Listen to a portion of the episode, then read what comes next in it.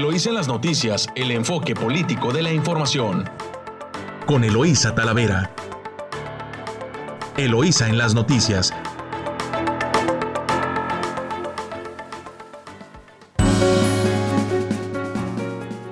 buenos días, Ensenada. Les saluda hoy miércoles, 30, eh, miércoles 15 de, perdón, 16 de junio. Les saluda Eloísa Talavera, transmitiendo directo desde nuestro estudio a través de su emisora favorita, Amor Mío, en 92.9 de frecuencia modulada y enlazados con nuestra estación hermana en San Quintín, La Chula, en el 98.3 de frecuencia modulada. Saludo a quienes nos escuchan a lo largo de la costa del Pacífico. Saludos a Tijuana, Rosarito, Ensenada y San Quintín. Llegamos a media semana y les comparto los principales, los titulares de los principales diarios locales. Y de su diario Frontera, Marina del Pilar es gobernadora electa de Baja California. El mexicano, vamos todos juntos por Baja California, Marina del Pilar. En el Sol de Tijuana ya preparan eventos masivos con el tema del semáforo verde y recibe la constancia Marina del Pilar, gobernadora electa. En la crónica ya es Marina, gobernadora electa de Baja California. La voz de la frontera le entregan constancia de mayoría a Marina del Pilar. Y su diario El Vigía Murió comandante de la segunda región naval, Hilario Tiburcio Durán, quien sustituyó del cargo a Jorge Luis Cruz Vallardo, falleció un día antes de cumplir un año frente a la CEMAR en Ensenada.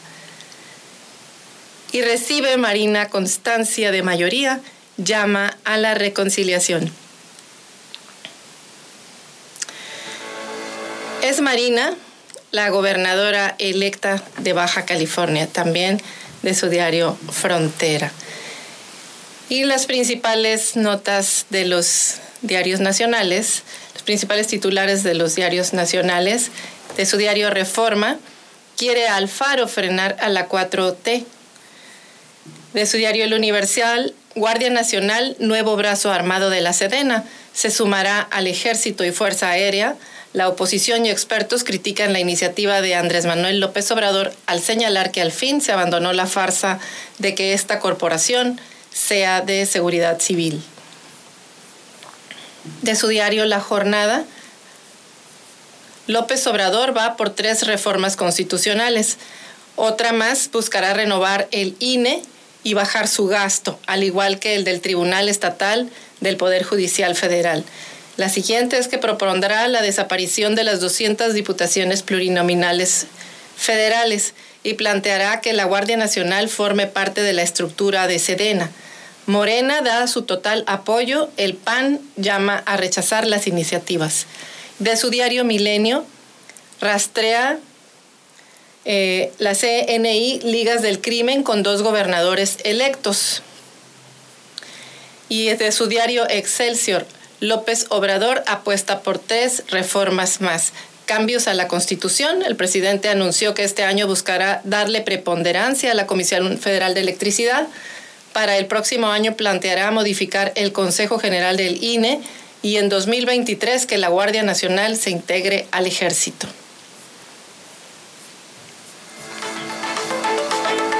De su diario El Financiero, señala peritaje falla estructural en colapso de la línea 12 del metro. Y de El Economista, la nota soberana de México fue confirmada por Standard Poor's, confirmó nota triple B con perspectiva negativa por la cautelosa gestión macroeconómica que mantiene la deuda estable. Estos son los titulares de los principales diarios nacionales. Iniciamos con la información. Eh, el mexicano es la gobernadora electa con más votos en la historia. Vamos todos juntos por Baja California, Marina del Pilar. Conciliación y reconciliación pidió a los bajacalifornianos para proteger en unidad y desarrollo.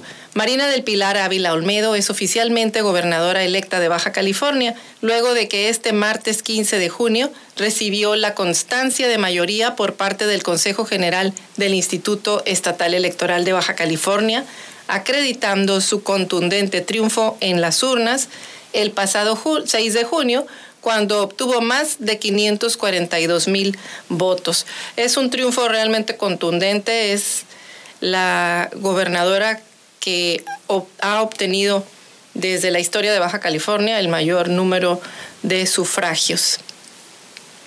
Y va Cotuco, ve Cotuco condiciones para eventos masivos.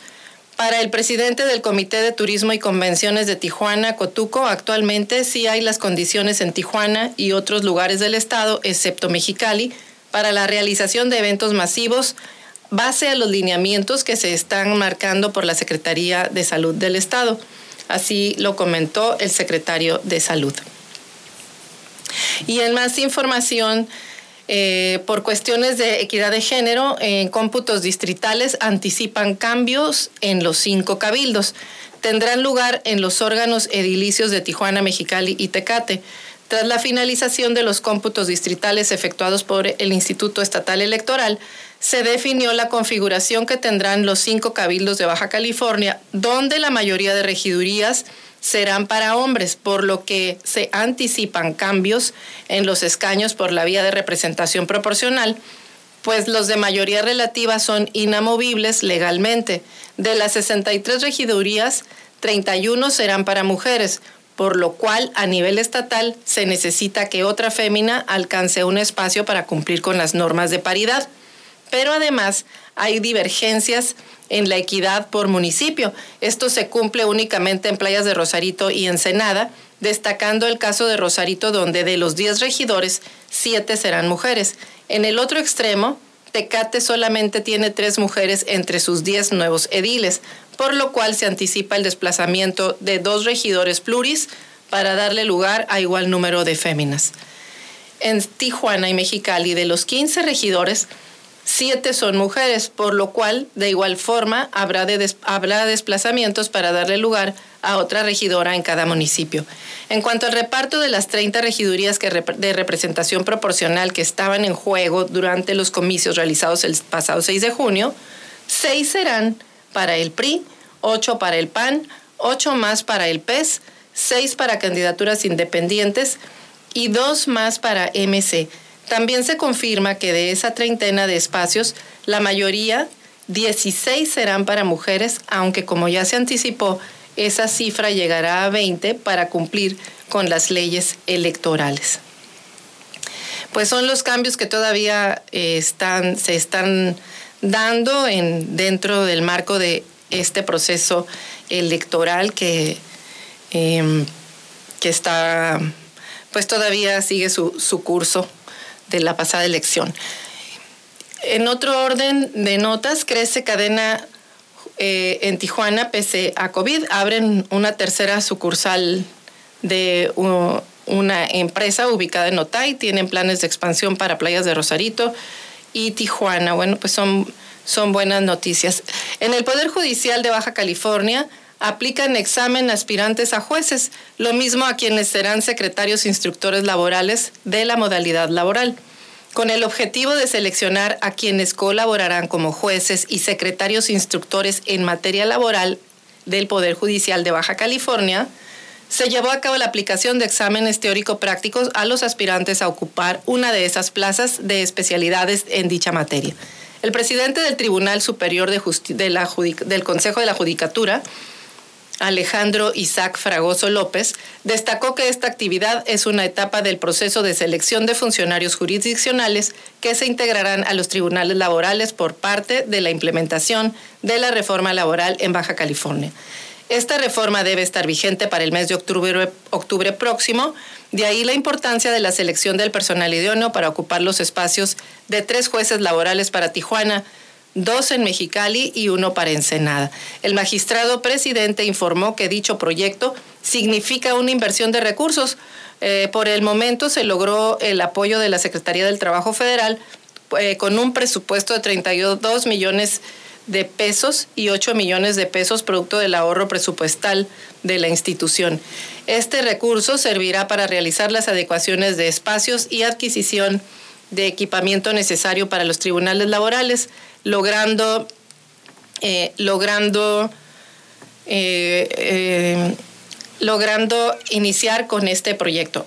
A este evento, en donde participarán 97 aspirantes a jueces, los secretarios instructores, acudió el secretario del Trabajo y Previsión Social del Estado, Luis Algorri Franco, en representación del Gobierno del Estado. El esfuerzo que realiza el Poder Judicial para lograr la implementación de esta reforma implica un cambio en el concepto de justicia laboral. Pues así avanza la instrumentación de la nueva reforma a la ley laboral que estaba pendiente pues eh, en Baja California y como bien lo dicen tienen que estar eh, operando en octubre así que pues ya se prepara a la elección del personal que va a estar elaborando ahí y también la remodelación de las instalaciones. Y en materia de seguridad también volverá el programa DARE en Baja California. El encargado de despacho de la Subsecretaría de Educación Básica, Manuel Ramírez Estrada, precisó que la Secretaría de Educación, en coordinación con agentes DARE, eh, agendaron durante todo el mes de junio cursos presenciales, semipresenciales y virtuales con la finalidad de atender diversos temas relacionados con el abuso y uso de drogas, violencia y el mal uso de las redes sociales y las en las etapas de la adolescencia. Primero, eh, el primero de cuatro cursos a impartir por los agentes DARE fue Drogas y Violencia en el Mundo de Hoy.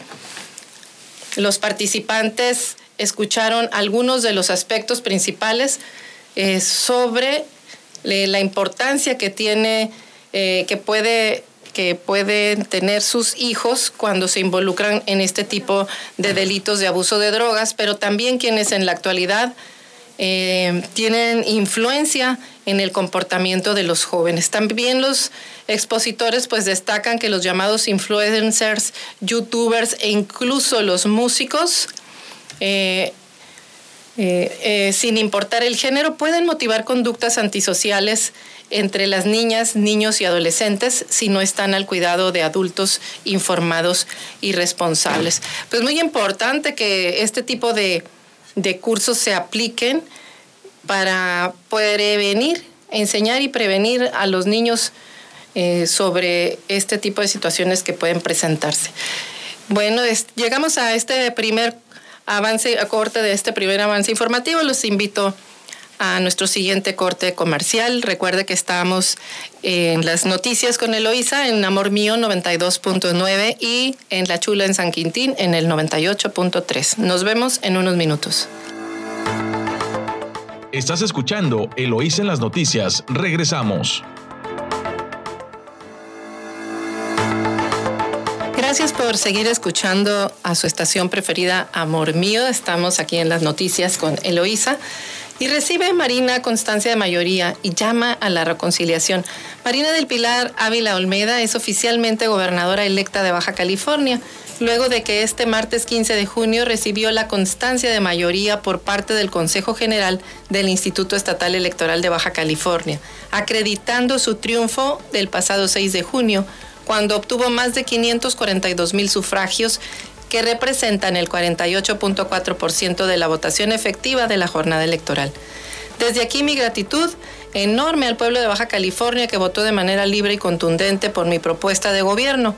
No les voy a fallar, puntualizó quien fuera candidata de la coalición Juntos Haremos Historia en Baja California. Marina del Pilar señaló que tiene plena convicción en el compromiso contraído con los ciudadanos, señalando que ante la exigencia de respuestas certeras y oportunas, reiteró que serán respetados los postulados de la Cuarta Transformación, especialmente los orientados a impulsar el bienestar y desarrollo de, los de las y los baja californianos. En ese sentido, Agradeció el apoyo del presidente Andrés Manuel López Obrador, con quien adelantó que se coordinará para el beneficio del Estado, ya que el mandatario ha hecho público su aprecio por las y los baja californianos, siendo Baja California la entidad donde Morena obtuvo más posiciones al conseguir el triunfo en la gubernatura en todas las presidencias municipales, diputaciones locales y federales. Ávila Olmedo manifestó su interés de que más allá de nuestras diferencias haya una unidad entre todos los sectores de la sociedad en los principios de bienestar social, seguridad para las familias, desarrollo económico, sustentabilidad a largo plazo y nuevas oportunidades para quienes habitan el territorio de Baja California. Pues ya tenemos gobernadora electa. Muestran posgrados en Expo de la Universidad Autónoma de Baja California con el fin de dar a conocer la oferta educativa, los 70 programas de posgrado que ofrece la Universidad Autónoma de Baja California para la comunidad universitaria, así como para el público en general, realizó la Expo Posgrado Virtual 2. Juan Guillermo Vaca Rodríguez, coordinador general de investigación y posgrado, señaló que durante tres días se contó con la participación de directores y coordinadores de investigación y posgrado y de las unidades académicas, además de los egresados de los programas educativos, quienes compartieron su testimonio y destacaron las ventajas de estudiar en la Universidad Autónoma de Baja California. Por su parte, Juan Antonio Mesa Fragoso, jefe del Departamento de Posgrado y organizador general del evento, explicó que dentro de los posgrados de oferta de la Universidad Autónoma de Baja California existen dos tipos de programas educativos y tres niveles de especialidades maestrías, doctorados, distribuidos por los tres campus. Tenemos apoyos institucionales relacionados con becas de manutención, que son recurso federal, ya que 50 de los programas educativos están actualmente en el Padrón Nacional de Posgrados de Calidad, indicó. Mesa Fragoso añadió que para conocer más acerca de cada uno de los programas educativos que oferta la Universidad Autónoma de Baja California, y la programación de la Expo Posgrado, puedes visitar también el canal de YouTube Posgrado UABC eh, y ahí eh, además de las redes sociales de Posgrado UABC y la página web de la Coordinación General de Investigación y Posgrado. Pues ahí está una gran oportunidad para los jóvenes baja californianos. Y para quienes gusten también del arte, pues permanecerá hasta el viernes la muestra de vida de Jovanovich para retomar actividades presenciales de manera paulatina. La exposición 27 años, 8 meses, 14 días de la artista, del artista visual Vida Jovanovich seguirá disponible hasta el próximo viernes 18 de junio en la Sala Internacional del Centro Estatal de las Artes, CEART de Ensenada. Y bueno, pues ya tenemos semáforo verde, así que empiezan las actividades que se retoman actividades masivas y bueno, pues ahí está una importante. De parte del Instituto Mexicano del Seguro Social, pues dicen que recomiendan que sea usted feliz caminando 30 minutos al día. Caminar al menos 30 minutos al día ayuda a tener una vida activa, saludable, lo aseguraron los médicos del Instituto Mexicano del Seguro Social. Y también en el tema de, de la reactivación de las actividades, invitan a la primera rodada nocturna para los ciclistas del puerto. El programa inicia el próximo 17 de junio, donde se llevará a cabo la primera rodada nocturna de 5 kilómetros, misma que tendrá como ruta las principales calles y avenidas de la zona turística del puerto de Ensenada. Laura Marmolejo Toscano, que es directora del Instituto Municipal del Deporte y la Recreación de Ensenada, indicó que en dicho paseo se busca la participación de niños, niñas, jóvenes y adultos. En el contexto del semáforo epidemiológico de Baja California, que actualmente está en color verde, la rodada en bicicleta se realizará con apego a los protocolos para evitar contagios masivos de COVID-19. También se coordinará con la Dirección de Seguridad Pública para el trayecto pues, que sea seguro para las y los ciclistas participantes. Y la salida está programada a las 19 horas de dicha fecha en las instalaciones de la Unidad Deportiva eh, Juan, Rodríguez Sullivan. Al final del recorrido, pues van a rifar una bicicleta, material deportivo y mensualidades para el gimnasio y centro acuático. Para finalizar, la directora puntualizó que las inscripciones son gratuitas y podrán realizarse en las oficinas del Inmudere de 9 a 4 de la tarde. Em, pues ahí está eh, también una actividad más, pues muy interesante para que se fomente el deporte y la salud aquí en, en nuestro municipio de Ensenada. En otra información, permiso a pescadores podría generar crisis. Abrir de forma arbitraria la pesca del atún en el Pacífico Oriental generaría graves problemas internacionales a México, pues se trata de una pesquería cuya regulación, ordenamiento, obedece a acuerdos que tienen 21 países que forman parte de la Comisión Interamericana del Atún Tropical.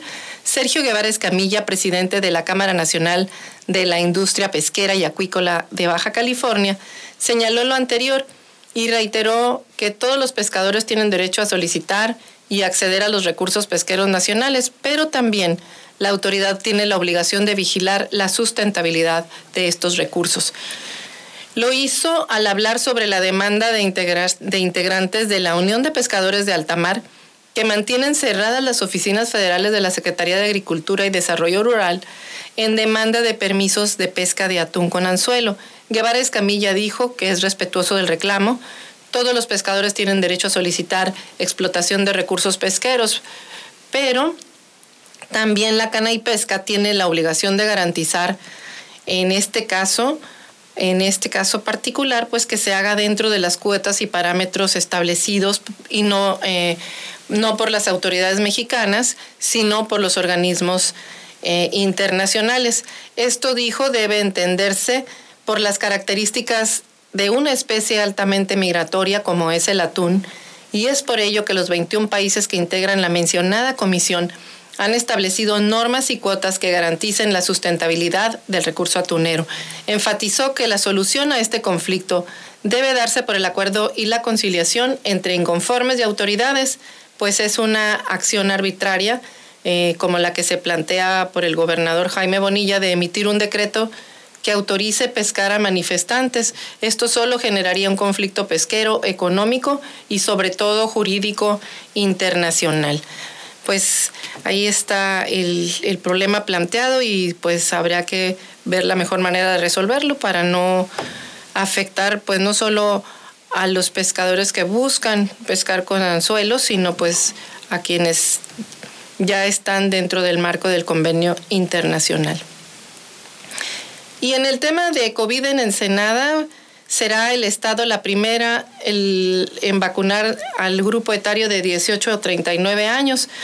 En Baja California, este grupo de jóvenes eh, se vacunará con el biológico de Johnson Johnson, que fue donado por Estados Unidos para cubrir a la población de este rango de edad en los municipios fronterizos. Acción que podría iniciar este jueves, así lo celebró el doctor Alonso Oscar Pérez Rico, secretario de Salud en el Estado, quien ayer informó que se autorizó al gobierno estatal la primera dotación de esta vacuna, que consiste en más de un millón de dosis, que será suficiente para cubrir a la población destinada.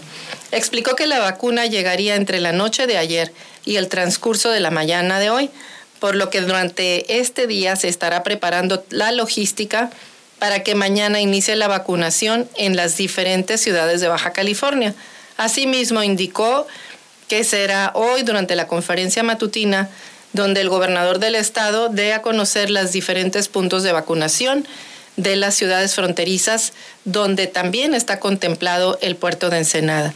Pérez Rico añadió que adicionalmente se dele de la vacunación de mayores de 18 años, se continuará con la aplicación de segundas dosis Pfizer para Tijuana, Ensenada, Rosarito y Tecate, ya que se recibirá una remesa de 160 mil dosis para cerrar los esquemas de vacunación. Vacunaremos a nuestra población si todo marcha como se prevé. Seguramente cerraremos el mes de junio con arriba del 60% de nuestra población ya vacunada.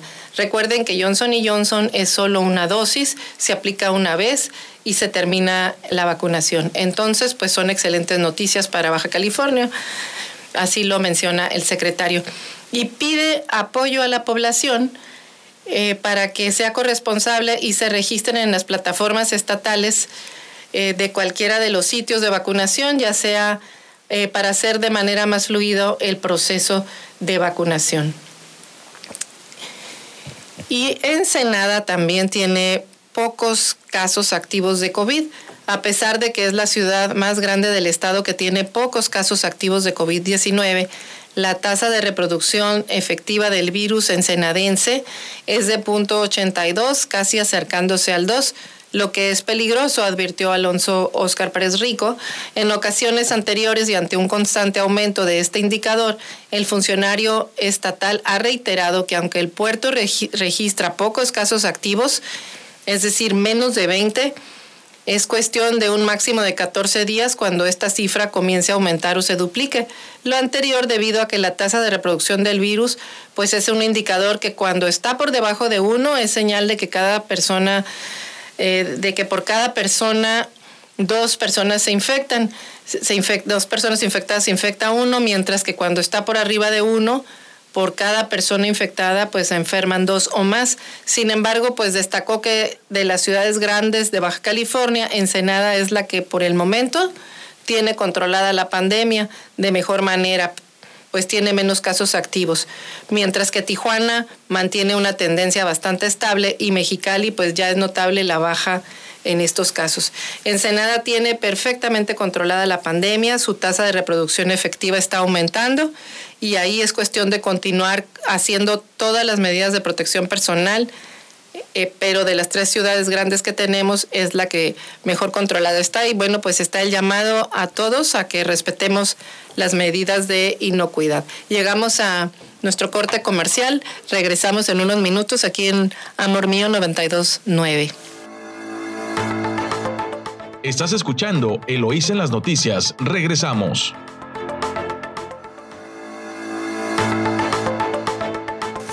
Muchas gracias por escuchar a su emisora preferida Amor Mío 92.9 y regresamos aquí con entrevista. Tenemos invitado al diputado Ernesto Rufo. Licenciado Ernesto Rufo, muy buenos días. ¿Cómo estás? ¿Qué tal, Eloísa? ¿Cómo está usted? Muy buenos días y buenos días a todos, con mucho gusto. Sí, muy buenos días. Aquí te escuchan desde San Quintín, toda la costa del Pacífico hasta, hasta el sur de San Diego. Ah, caray, no, bueno, toda la región. Me acuerdo cuando la alcaldía de Ensenada y que tenía que eh, ver las delegaciones y todo esto. Y era un recorrido bien interesante y se veía cómo poco a poquito iba prosperando la, la municipalidad. Pues ahora ya es toda una realidad, ¿no? Ya está Ensenada compartiendo territorio con Rosarito, San Felipe ahora y San Quintín. Bueno, es que la extensión territorial del municipio pues ha sido enorme, difícil de administrar y tener toda la atención pues que se requiere, así que se han ido acomodando las cosas poco a poco. Así es, pues Licenciado, ¿cómo viste el, pasado proceso electoral el 6 de junio? Digo, todavía están entregando constancias de mayoría en todo el país y después el particular del Estado en Baja California. Tú que traes una visión nacional, ¿cómo viste en general la elección pues federal y las concurrentes locales?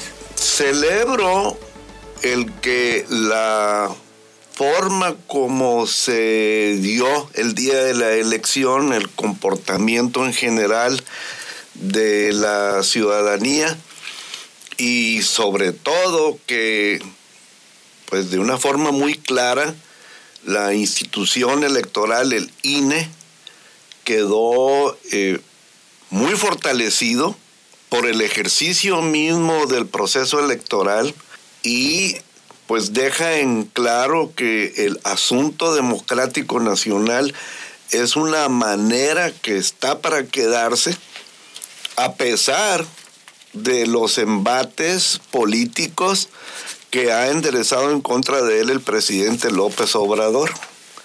Así que, bueno, vivimos una época muy difícil, aparte de la pandemia y esas cosas, la economía y luego un debate político nacional continuo, siempre ha estado presente, la lucha por el poder, pero que ya debiera poco a poco empezarse a instalar la real convivencia por el interés público, no por la lucha a ver quién tiene el poder. Así que, bueno, a esa pregunta general, Eloísa, acerca de cómo vi el proceso electoral, pues la parte en cuanto a esa vida democrática nacional la celebro, sé que estamos en debate, sé que no están aseguradas las cosas, hay crisis en muchos aspectos, pero yo que tengo tanto tiempo de estar viendo los asuntos de la política local, regional y nacional, me es claro que hemos llegado ya a una manera de la vida pública en que no queda más que los ciudadanos tomen la responsabilidad de encarnar a las instituciones. Porque hasta ahora lo que ha sucedido es que hemos siempre esperado que alguien resuelva los asuntos. Y me parece que México en esa manera eh, histórica de siempre esperar a que el jefe resuelva todo, ha tocado fondo. Y ahora es el momento de verdaderamente encarnar a las instituciones. Haces un planteamiento muy interesante y, muy, y muy de fondo porque ahorita todavía estamos debatiendo si queremos un modelo de un modelo, un modelo te diría de, de, de, de, derecha o un modelo de izquierda cuando ya en el mundo hemos visto lo que ha pasado en ambos en ambos modelos no, no ahorita reciente, sino a través de toda la historia del mundo. Y lo que en efecto sí hay, eh, hay un déficit de participación es en sí poner al interés general y al bien común por enfrente y empezar a planear las políticas de largo plazo y que no importa quién llegue al gobierno, sino que le abonen en el sentido de seguir construyendo. Porque ahorita parece Ernesto, licenciado Ernesto, que llegamos a un punto en el que es borrón y cuenta nueva otra vez y se trata de destruir a todas las instituciones que se construyeron a través del tiempo y desde que México empezó en el sistema de instituciones y democracia. Otra vez nos regresan al origen y prácticamente a veces hasta pendiente da cuando le empiezan a meter la mano a los organismos eh, este, autónomos como el Banco de México y dice uno, bueno, ya solo falta que pongan a andar la máquina de los billetes otra vez y vengan las devaluaciones que estuvimos padeciendo cada seis años. Sí, en efecto. Este debate entre izquierda y derecha también lo podemos pues aquilatar desde el punto de vista de la economía, porque en general la izquierda busca el bienestar de todos, pero ese bienestar no está fundado en la cultura del esfuerzo. Y los de la derecha, que buscan organizar las cosas para producir, para generar, están eh, mucho más identificados con la individualidad y la propiedad privada. Pero esto es un debate global, va y viene. Y a veces están unos y a veces están otros. Y eso me parece que está bien porque causa equilibrios. El asunto es de que el mecanismo de que entren unos y lleguen otros tiene que ser uno muy transparente como el proceso electoral y sobre todo que sea respetado. Y pues hoy en nuestro México y ahora que me ha tocado estar en la Cámara, en la que ha sido pues este autoritarismo que viene desde el presidente de la República, que realmente está actuando como una persona en debate permanente por el poder. No está actuando como presidente de la República. Está actuando como alguien que eh, quiere controlar y está actuando a nombre de. Él siempre dice primero los pobres y todo el mundo estamos de acuerdo y lo celebramos. El tema es de qué manera vas a buscar que la gente se supere. Unos, como él, lo quieren repartir todo. Otros lo que quieren buscar es que se generen oportunidades para que entonces las personas por su propio esfuerzo se puedan superar. Porque no va a haber erario público que aguante un asunto de estar siempre transfiriendo dinero o repartiendo canonjías de un grupo a expensas de otro. Esto yo creo que tiene pues eh, un asunto de horizonte corto. Me refiero a los propósitos de López Obrador a través de la 4T, porque no va a haber erario público que aguante una cosa de esa manera. Y se ha venido satanizando a la movilidad social, ¿no? Pues ahorita los padres, ¿qué buscan? Buscan seguridad y brindarle educación a sus familias, a sus hijos, porque es lo que les pueden heredar que sean ellos quienes puedan salir adelante. Y ahora ese modelo se está satanizando justo. Hace un momento mencioné la cultura del esfuerzo. Y eso es eh, lo que la naturaleza de manera esencial te obliga. Porque despiertas y hay que trabajar. Porque nadie te va a proveer de las cosas como si cayeran del cielo. Puede haber momentos en que hay alguien que te ayuda como también sucede que haya gobiernos que te ayuden, pero no va a ser permanente. No hay manera de sostenerlo si no es que se está trabajando y se está generando pues un pequeño excedente para ahorrar y entonces poder continuar transfiriendo a aquellos que no tienen, pero esa transferencia no puede ser por toda la vida. Ahora vimos eh, viene un embate a las instituciones, pero hablando sobre cómo quedó el poder público repartido en el país, ¿cómo lo ves?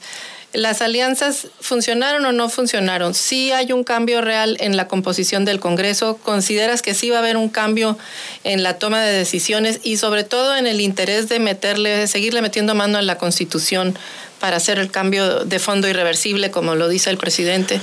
¿Y en los estados? Pues yo veo primero en general, porque unos dicen que ganaron y los otros también dicen que ganaron. Y realmente, si simplemente vemos votos nacionales, cuántos se fueron para acá y cuántos para allá, más o menos es un empate. Eso es lo que eh, se generó en la votación acumulada. Ya por regiones varía, pero el promedio es lo que dio. Y eh, yo diría que la esencia de este proceso electoral fue el modelo de López Obrador en el que él eh, pues promueve esta acción gubernamental por los pobres, que en esencia está bien, pero que la forma como lo quiere hacer es algo que no es sostenible en el mediano y largo plazo. Y de hecho lo hace para control político. Es donde está el real problema, no es porque sea un gran benefactor, sino está usando la necesidad de las personas que le guardan lealtad por ese apoyo y entonces está eh, digamos así, manipulando a la necesidad. Eso, además, en una búsqueda de control absoluto del poder.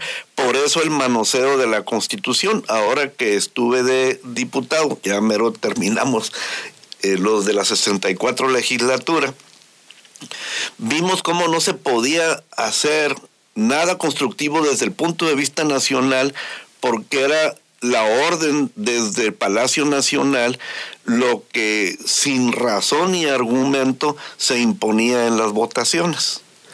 Eso es lo que ha estado destruyendo el, punto de la vida institucional. Así que eh, eh, por eso va en contra de los órganos autónomos y todo esto que ha estado limitando esa manera, digamos, voluntarista, absolutista de López Obrador. Bien, bueno, pues lo estamos escuchando aquí en 929 Amor Mío a Ernesto Rufo. Vamos a un corte comercial y continuamos con la entrevista. Estás escuchando Eloís en las noticias. Regresamos.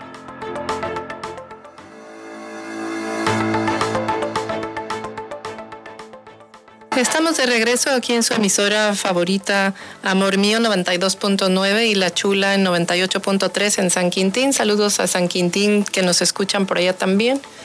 Y regresamos con el licenciado Ernesto Rufo.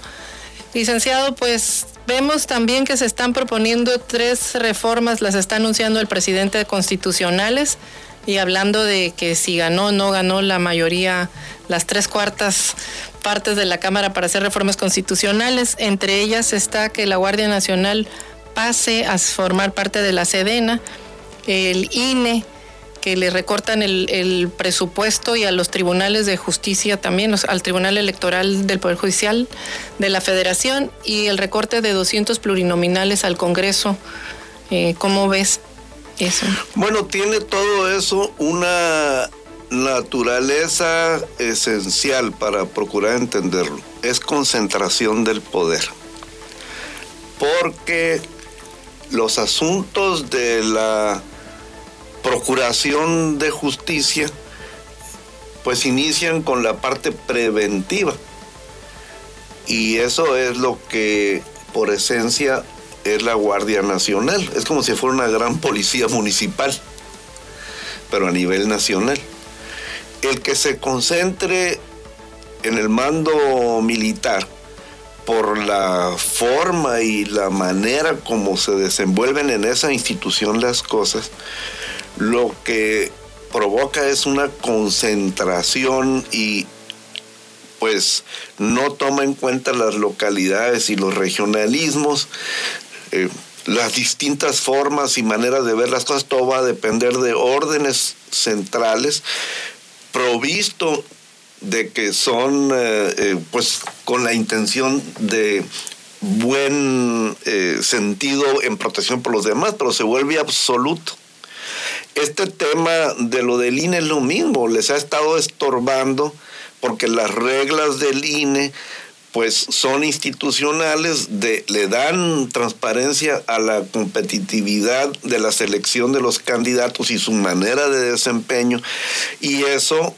pues eh, no les eh, deja acomodar las cosas como quieren a los de Morena en su 4T. Y pues eh, los eh, asuntos de eh, organismos y cuestiones de autonomía en equilibrio de poderes, pues también limitan a esa concentración. Yo cuando vi lo de la alianza PRI-PAN-PRD, pues me costó trabajo entenderla. Y sé que de hecho, la animó el espíritu del voto en contra. Porque yo lo que vi es que eh, el voto por la alianza, en esencia, no fue a favor de la alianza. Fue en contra de López Obrador. Pero entendí de la alianza que sí hay una cosa común entre ellos, que es la defensa de la Constitución la república como forma de gobernarnos, el federalismo en la manera de cómo están los niveles de gobierno y la democracia a través del INE. Entonces ahí sí vi una identificación conceptual fundamental entre el PRI, el PAN y el PRD. Y si bien hay muchas desconfianzas al desempeño de los partidos políticos, pues eh, yo creo que eh, por eso el momento de que aparezcan más organismos ciudadanos en el que intervengan en el proceso de la selección de los candidatos y candidatas y no sean estos acuerdos y pactos internos entre los partidos políticos que nos traen a pues con respeto a los deportistas, no a boxeadores y luchadores y en fin, y bueno, y por último, el tema de los plurinominales. Voy de acuerdo que la manera como se selecciona no es lo más apropiado, pero tiene que haber representación de las minorías, porque entonces se recrudece el absolutismo concentrador del poder político. Así, me acuerdo cuando yo estaba de gobernador, que en el asunto de los pluris lo que reformamos fue que los que llegaran de pluris fueran el mejor segundo lugar de la elección para los diputados locales. Y de esa manera quitamos las listas de los partidos.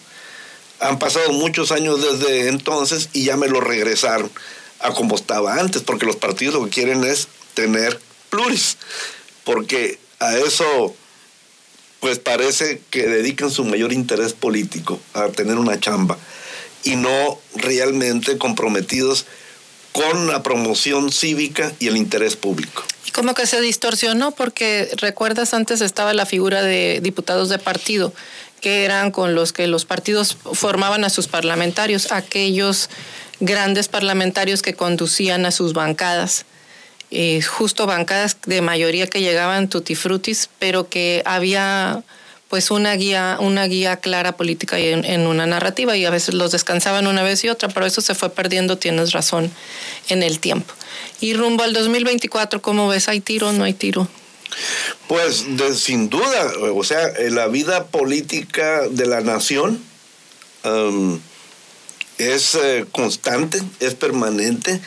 Eh, hace un momento dije que yo veo que esta uh, dinámica de la concentración del poder eh, que ha sido desde una realidad muy feudal hace varios décadas, quizá 20, 200 años, algo así, de concentración absoluta desde los tlatanis y luego que el emperador y luego que el presidente absoluto y luego que el presidente colectivo que fue el fruto de la revolución y, y así, pero ahí vamos poco a poquito evolucionando hacia un tema participativo de muchos, construyendo instituciones que eh, las leyes, los reglamentos son precisamente la guía para que eh, el comportamiento de cada uno de nosotros los individuos no seamos absolutos ni tengamos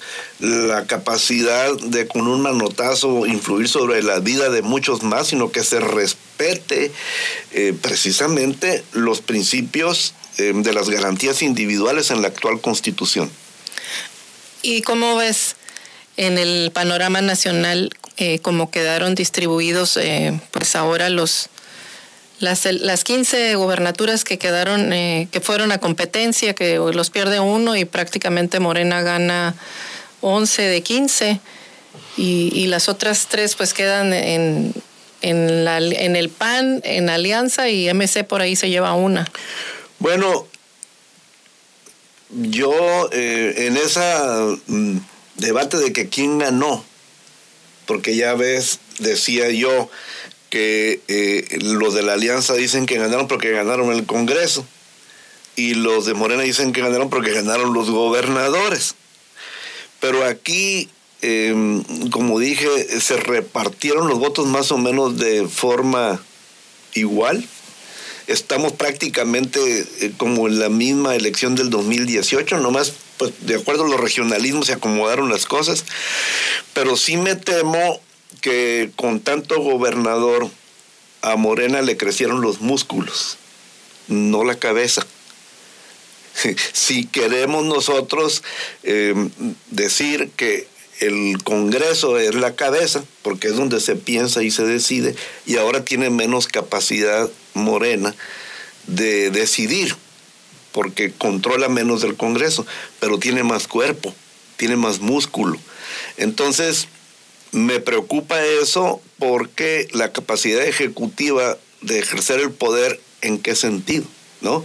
Eso que hablamos hace rato de que la Guardia Nacional pase al ejército no es más que fortalecer el músculo. Entonces, estoy eh, preocupado, absolutamente preocupado, porque esta concentración de poder es un cambio de modelo, no el de llevarnos a la superación institucional a través de la participación de cada quien, sino el, otra vez el iluminado eh, Mesías, que todo lo sabe y es responsable por ti.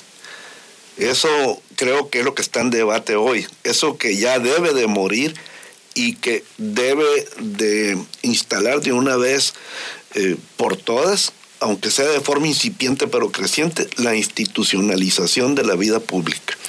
Bien, ¿cómo ves a los partidos políticos en esta, en esta ruta? Hoy fue un ejercicio en el que se aliaron, como bien lo decías, eh, encontraste coincidencias, Pero ¿qué futuro les ves? Porque también son responsables de dónde estamos parados ahorita. Bueno, es que los partidos políticos, pues, también están llenos de esta cultura nacional. Todos somos mexicanos. Y pues cada quien quiere tener su reino. Y entonces se comportan de manera de cómo concentrar y controlar. Y se encierran en sí mismos, en, digamos, en cofradías o, o pues, pandillas de, individuos que eh, controlan los beneficios de una marca política y que no la quieren compartir, sino más que entre sus leales y allegados. Entonces los partidos políticos se deben de abrir, pero no lo van a hacer solos, porque estarían actuando en contra del propio interés de los que poseen el control de los partidos políticos. Tiene que venir forzosamente para que esto sea genuino y auténtico de la organización de grupos cívicos ciudadanos en cada localidad que empiecen a construir a través de la selección de candidatos y candidatas, que eh, haya, digamos, pues eh, un número de hombres y mujeres que digan, uno, sí tienen la capacidad, y también que eh, pues haya encuestas y todo para conocer de su popularidad y entonces en ese ambiente del debate público, así como lo estamos haciendo en este momento a través de la radio, pues se comparten información y todo esto. Y entonces el monopolio de las propuestas de las candidaturas no sea exclusivamente de los partidos políticos, sino que tenga que ver mucho la sociedad, la comunidad, que es de lo que hemos adolecido históricamente. ¿Cuándo vamos a poner por enfrente de toda la organización pública la razón del mandante, que es el ciudadano, y que el mandatario, que es el presidente, obedezca lo que se le manda? Pues muchas gracias. Ya escuchó usted a Ernesto Rufo en, en su opinión en este proceso electoral, en estos grandes cambios que está impulsando el presidente de la República y bueno, pues ante todo el respeto a las instituciones. Muchas gracias Ernesto por haberte escuchado el día de hoy, que compartiste con nosotros tu pensamiento y pues nos despedimos de usted, le agradecemos mucho que nos haya estado escuchado aquí en su emisora favorita, eh, Amor Mío en 92.9 y La Chula en San Quintín en el 98.3 de FM. Así que pues hasta mañana en punto de las 8 de la mañana. Que tenga usted excelente día. Eloísa en las noticias, el enfoque político de la información. Sintonízanos todas las mañanas de lunes a viernes a las 8 en Amor Mío 92.9 FM.